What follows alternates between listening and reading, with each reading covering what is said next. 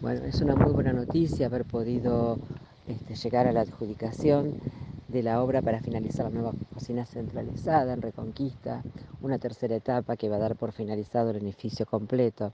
Sabemos que era una obra añorada, muy esperada por toda la comunidad. Lamentablemente, bueno, tuvimos atrasos en un primer momento este, que tuvieron que ver con prioridades sanitarias y bueno, y este año, si bien este, hace unos meses que se licitó la obra, la situación económica obligó al gobierno de la provincia a, este, a, reprogramar algunas adjudicaciones. Finalmente llega esta adjudicación a la, firma ICA SRL por una suma de 190.462.849 pesos con un plazo de ejecución de 180 días.